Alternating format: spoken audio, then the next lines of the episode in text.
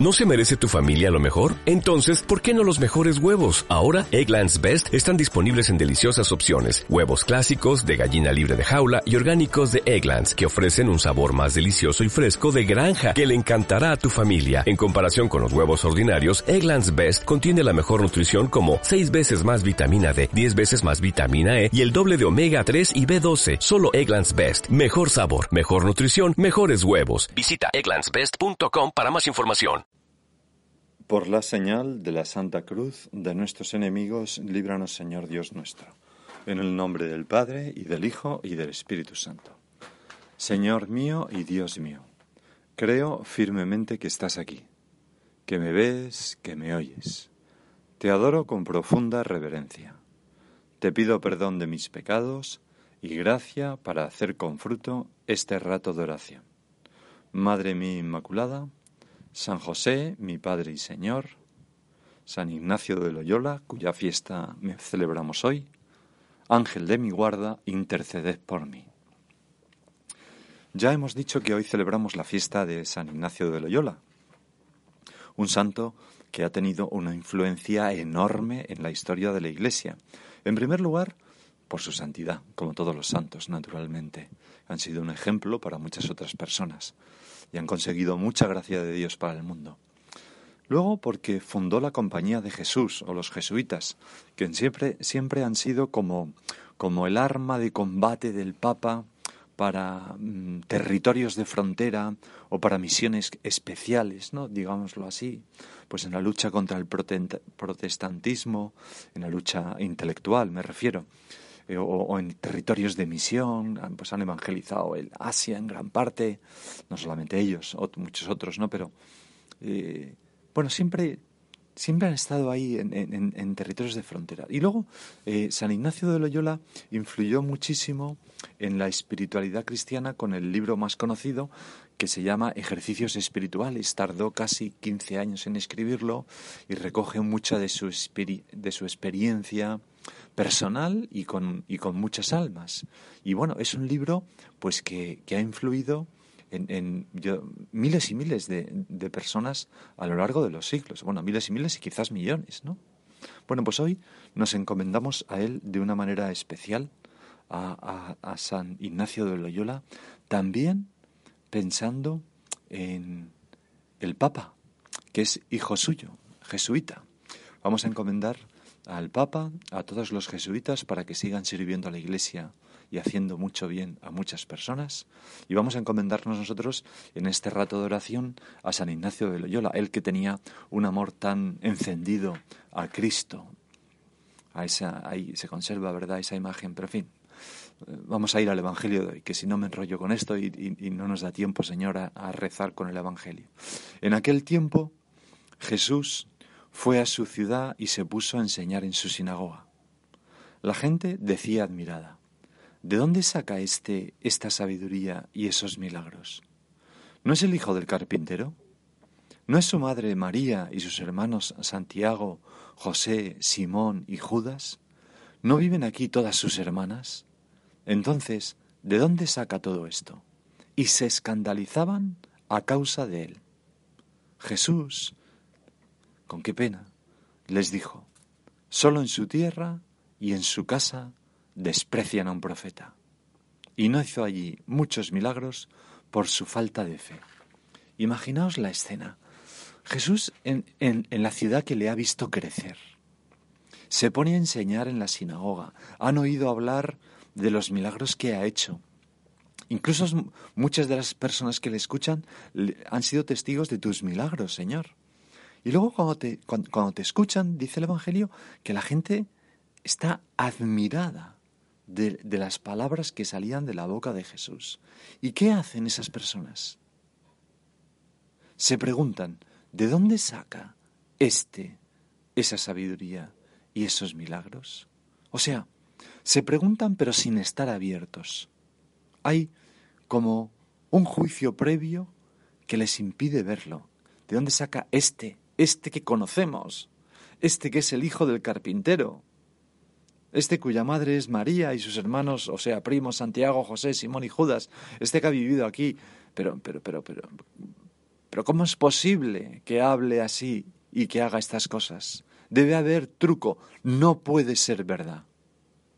No puede ser. Es demasiado conocido para ser Dios. Alguien tan humano, tan cercano, tan como nosotros, no puede ser más que nosotros. Dios no puede ser así. Es, eso es el prejuicio en toda su fuerza.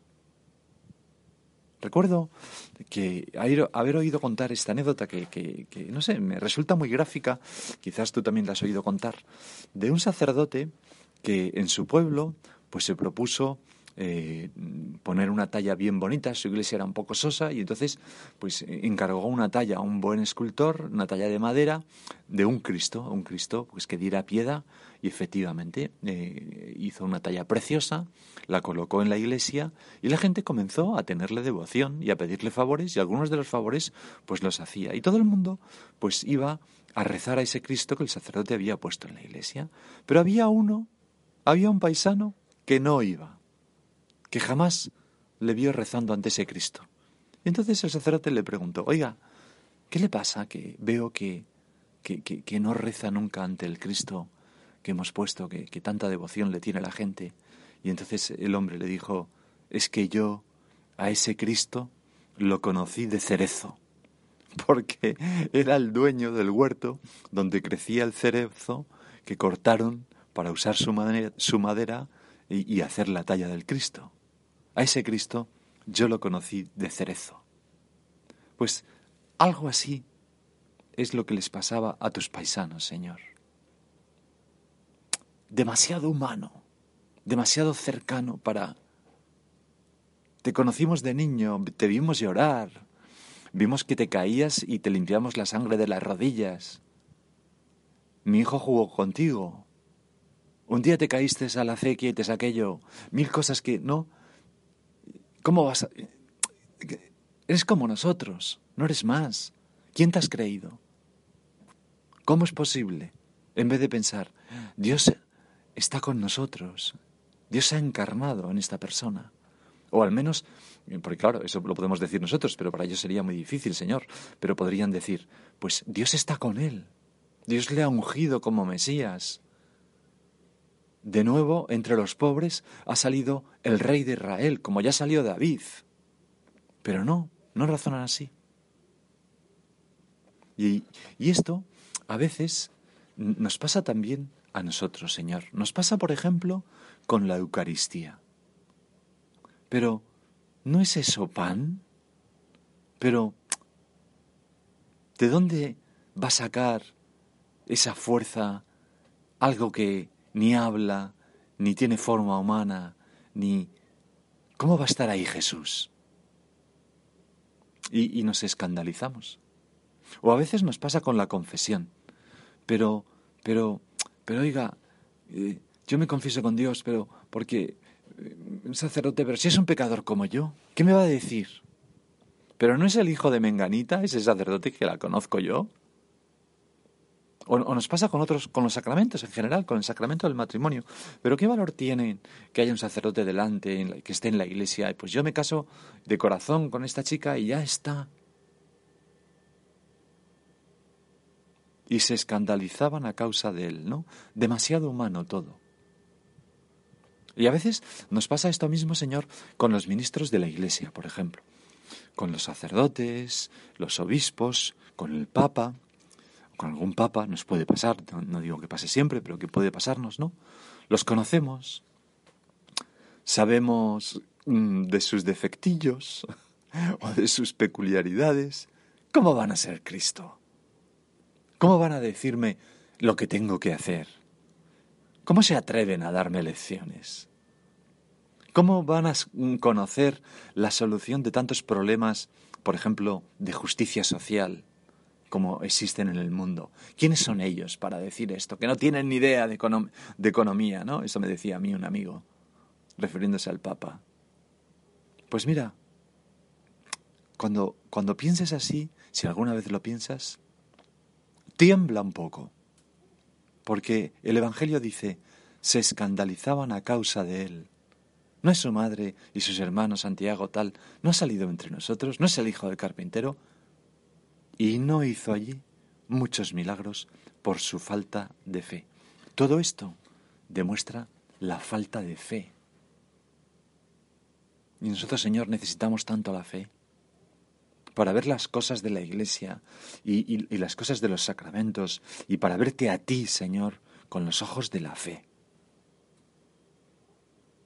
Además, tengo aquí un par de anécdotas que, sacadas de un libro muy bueno de Joseph Pierce que se llama Escritores conversos. Pues ahí cuenta cómo Christopher Derrick, eh, un amigo, eh, bueno, bueno, más bien cita a Christopher Derrick que cuenta cómo un amigo invitó a Schumacher. Schumacher era mm, pues eh, un, gran economista, ¿no? no el piloto, sino otro, un gran economista. Creo que fue presidente, pues no sé si del Banco Mundial o de bueno, alguna cosa internacional importante, ¿no? Y entonces este hombre eh, leyó las encíclicas sociales de los papas de Roma, las encíclicas que hablan de, justicia social y de etcétera. y, no quería leerlas. Cuando se lo propusieron decía, no, porque estoy seguro de que los papas son hombres muy santos, pero encerrados en su torre de marfil del Vaticano, pero no saben nada de cuestiones prácticas. El papa es ver al papa con los ojos humanos solamente, o como ver a Cristo con los ojos humanos. Y, ese mismo amigo de, de Schumacher le, insistió de que leyera sobre todo pues dos encíclicas, la Rerum Novarum y la Quadragesimo Anno, ¿no? que hablan de...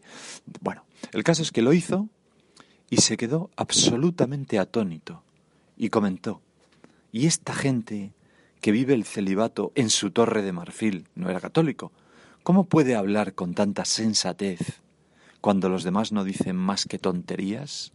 Era un experto economista que sabía mucho de esto y se convirtió. Pues esa es la primera anécdota. Y la segunda anécdota es de su hija. Su hija, que también se convirtió, se llamaba Bárbara, o se llama, no sé si ha, si, ha fallecido, ¿no? Bárbara Wood. Y, ya digo, era hija de, de Fritz Schumacher. Bueno, y entonces, a raíz de la Humane Vitae de Pablo VI, la leyó y tomó la decisión de hacerse católica, incluso antes que sus padres. Y el motivo fue, para mí, y le cito a ella, la encíclica era la prueba de que podía confiar en la Iglesia, de que ésta no se dejaría llevar por los caprichos de la sociedad, de que no sería esclava de la moda. Nosotros, Señor, mm, también hemos de reaccionar con, fe, dándonos cuenta de que el Papa pues tiene sus cualidades, su modo de ser, su tal, pero es el Papa, es tu vicario. Y lo que él dice, lo que él dice, eh, cuando habla es cátedra o cuando canoniza a alguien, es infalible. Y, los mensajes, que aunque no sean infalibles, las recomendaciones, los mensajes pastorales que nos dan, son por donde tú nos quieres llevar con la gracia del Espíritu Santo. Nos hacen mucho bien, es lo que necesita el mundo. Y tantas veces defienden la verdad entre mucha mentira. ¿Cuál es el desenlace de todo esto?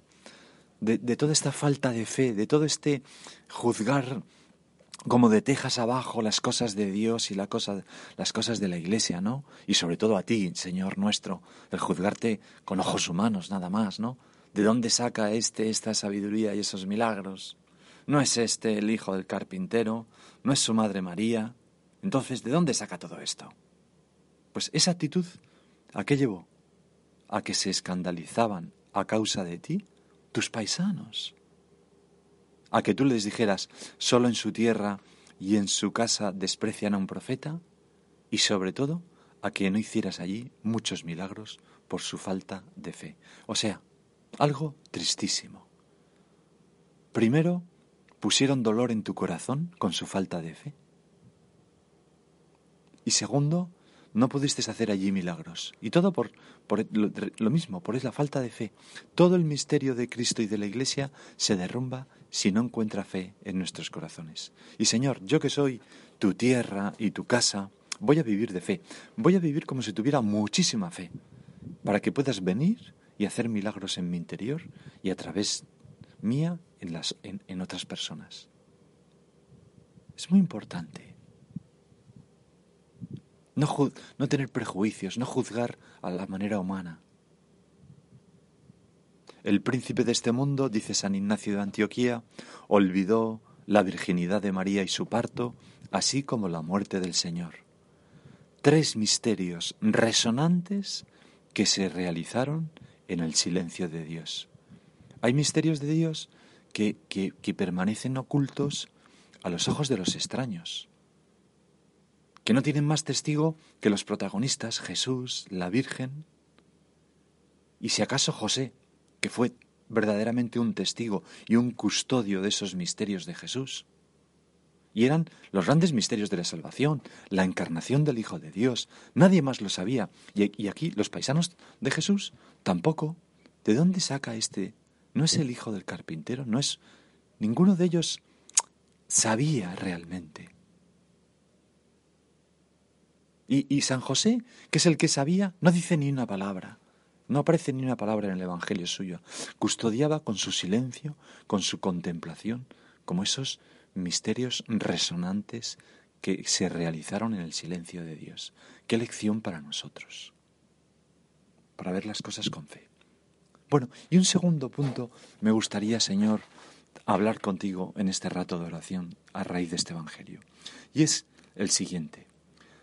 Para tus paisanos que te veían, que hablaban contigo, que veían el brillo de tus ojos, el color de tu pelo, tu sonrisa, tu amable figura. Lo difícil era verte como Dios. Te veían como hombre, pero no como Dios. Para nosotros, Señor, lo difícil a veces es el, al contrario, verte como hombre. Te vemos como Dios, sabemos que eres Dios, pero, pero verte como hombre, verte como una persona a la que poder cuidar, consolar, en la que encontrar consuelo, a la que dar nosotros consuelo, una persona por la que vivir, una persona a la que poder amar, una persona que llene mi afectividad, una persona a la que poder entregarme, una persona con la que poder conversar de tú a tú, un ser humano, pues eso nos cuesta mucho más. Por eso, Señor, que yo me dé cuenta de que tú eres un hombre al que es posible robar el corazón, como hizo el buen ladrón con una breve defensa tuya en la cruz. Al menos este no ha hecho nada malo. Acuérdate de mí cuando estés en tu reino. Serás el primero que estés conmigo en el paraíso. Pues Jesús, cuando nosotros le defendemos, es un buen pagador. Ayúdame, Señor, a verte como un hombre que se deja conmover por el llanto de los seres humanos, de la viuda de Naín, por ejemplo. El Señor la vio y se compadeció de ella, aquella viuda que iba a enterrar a su hijo. O, o, te compadeciste por el pobre leproso de llagas repugnantes. Señor, si quieres, puedes limpiarme. Quiero, queda limpio. Compadecido lo tocó. Señor, que yo te vea como un hombre que se llena de gozo con mis avances, con mi progreso espiritual y apostólico. Por ejemplo, tenemos esa escena preciosa de cuando regresan los 72 discípulos llenos de alegría, Señor, hasta los demonios se nos sometían en tu nombre. Jesús dice que se regocijó en su Padre, o sea, se llenó de regocijo en Dios Padre y dijo, veía al demonio caer, se alegra de los avances espirituales de los suyos.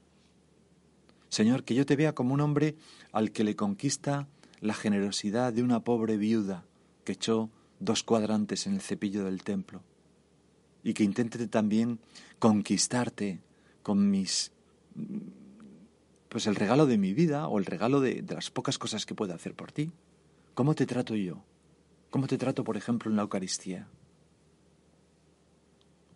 Cuando aquella viuda entregó todo lo que tenía por ti, tú llamaste a los discípulos, venid, venid, mirad lo que ha hecho esa mujer ha echado más que nadie. Señor, que yo te vea como un hombre que llora por sus amigos. Por mí cuando muero espiritualmente. Lloraste por Lázaro. Que yo te vea como un hombre que aceptas y agradeces las invitaciones que se te hacen. Y defiendes a quien ha tenido detalles de amor y servicio contigo. Por ejemplo, aquella pecadora que te ungió en casa de Simón el leproso. Tú la defiendes cuando Simón la critica en su interior. O por ejemplo con María de Betania, que te ungió también, y Judas dice, todo esto no se podría haber usado con los pobres. y tú dices, dejadla, he hecho una buena obra. Jesús es un hombre que agradece los detalles de servicio y de amor. ¿Qué detalles de servicio y de amor tengo yo contigo, Señor? ¿Qué detalles de servicio y de amor he tenido hoy? ¿Te he ofrecido algún sacrificio con cariño? He hecho, no sé, he ido a recibirte en la Eucaristía. He estado ese rato de oración centrado, intentando centrarme en ti y evitando las distracciones. ¿Con qué delicadeza te trato? Jesús, que yo te vea como un hombre con unos ojos capaces de convertir a Pedro con una simple mirada. Y capaces de convertirme a mí. Que yo me sienta mirado con, esa mirada de, alguien que me quiere mucho y que, que se ve defraudado cuando yo no correspondo a su amor. Por ejemplo, cuando miraste al joven rico con amor y le ofreciste una vida junto a ti, y él te abandonó, se dio la vuelta. Que yo te vea, Señor, como un hombre que después de resucitar das media vuelta para consolar a María Magdalena que está llorando, incapaz de dejarla ahí. Que yo te vea como un hombre que, busca consuelo de los amigos en los momentos difíciles. Cuando en Getsemaní comenzaste a afligirte y a sentir angustia, pediste a aquellos tres más cercanos a ti, Pedro, Santiago y Juan, venid vosotros conmigo a un lugar aparte y rezad conmigo. Mi alma está triste hasta la muerte. Y ellos se durmieron.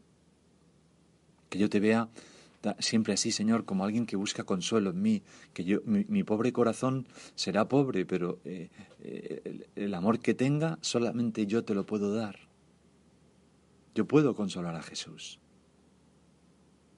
Que yo te vea en definitiva, Señor, como un hombre con corazón, de carne y hueso, que se cansa, que duerme, que sueña, que ríe, que echa de menos, que, que, aguarda impaciente nuestra visita, que está deseando pasar tiempo con sus amigos, como lo estamos nosotros con nuestros amigos. Y que yo, Señor, nunca me escandalice a causa de, de tu santísima humanidad, que es de lo que estamos hablando ahora. Porque, Señor, a veces yo tengo fe, creo que eres el Hijo de Dios vivo, pero no... Mm, te veo como Dios, pero no como hombre. Y claro, ya se sabe, Dios está muy lejos. ¿Y qué le importa lo que yo haga? ¿Cómo le va a tocar las cosas malas que yo hago? ¿Cómo le van a poner dolor en su corazón? ¿O cómo le van a alegrar su corazón si nosotros somos como hormiguitas aquí abajo, que Dios apenas nos, ve? No es así. Dios es... Dios es, es hombre también. Y tiene un corazón que ama como el nuestro y que sufre como el nuestro. Yo creo en Dios, pero no le pongo cara, me dijo una vez una chica musulmana. Yo creo en Dios, pero no le pongo cara. Nosotros le ponemos cara.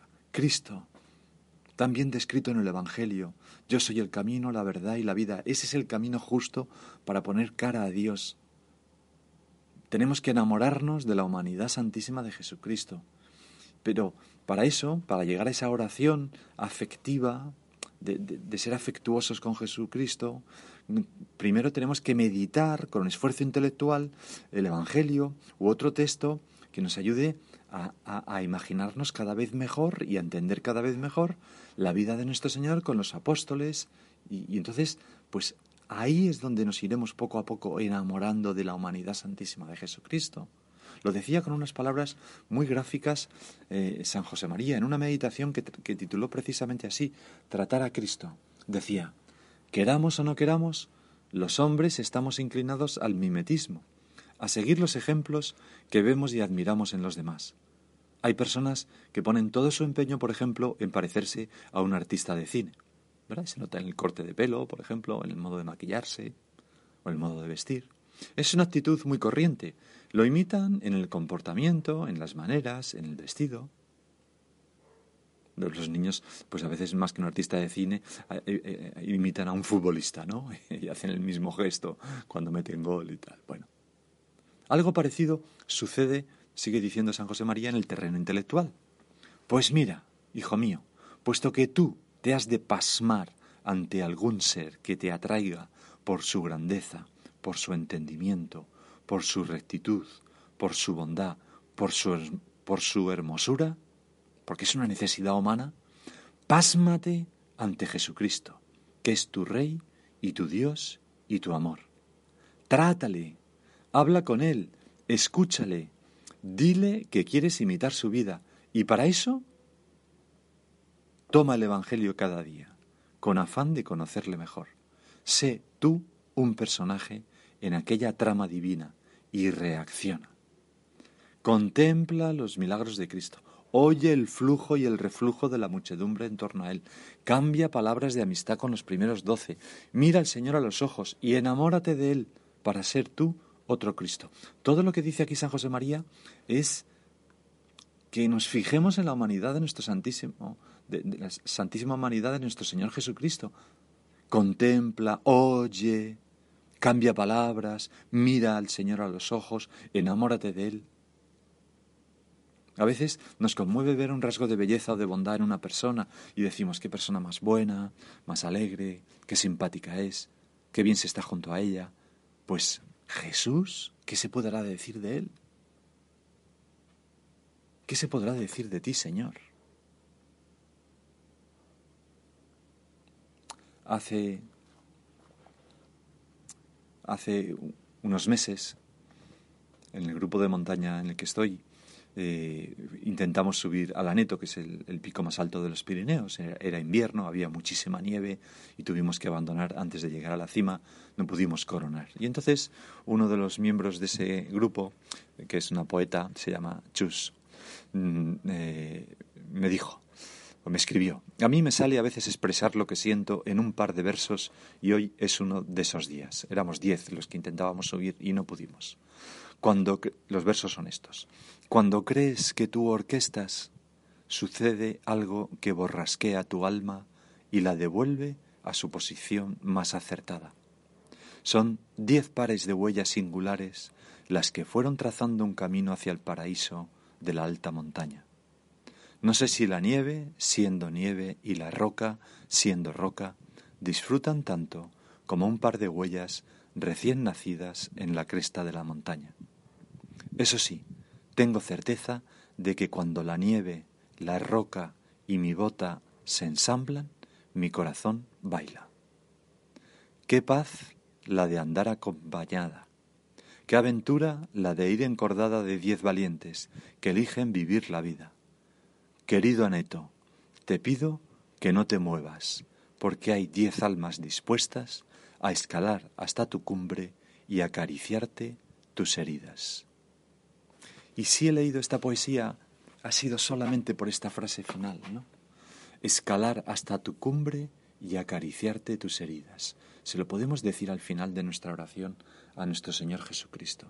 Señor, aquí hay no diez almas, sino miles de almas dispuestas a escalar hasta tu cumbre, hasta la cumbre de tu humanidad santísima, con esfuerzo, buceando en el Evangelio, poniéndonos frente a la Eucaristía, metiendo imaginación para imaginarnos el rostro de Jesús, su manera de mirar, su manera de entonar, y para acariciarte tus heridas, esas heridas que te produjeron nuestros pecados, esas llagas que tienes en tus manos, con mi desagravio, con mi amor, con mis sacrificios, ofrecidos con alegría y con una sonrisa, con mi generosidad para servirte, para tratar bien todo lo que se refiere a ti, presente en la Eucaristía, con mucha piedad, con mucho respeto.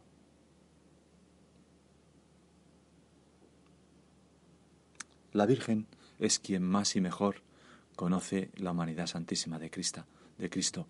Salió de ella. Salió de ella. Qué palabras, ¿no? La Santísima Humanidad, que es el sacramento universal de salvación, salió de sus entrañas. Por eso acudimos a ella ahora para decirle que nos ayude, que nos enseñe a tratar a su Hijo no solamente como Dios, sino como hombre al que amamos profundamente. Te doy gracias, Dios mío, por los buenos propósitos, afectos e inspiraciones que me has comunicado en esta meditación. Te pido ayuda para ponerlos por obra. Madre mi Inmaculada, San José, mi Padre y Señor, Ángel de mi guarda, intercede por mí.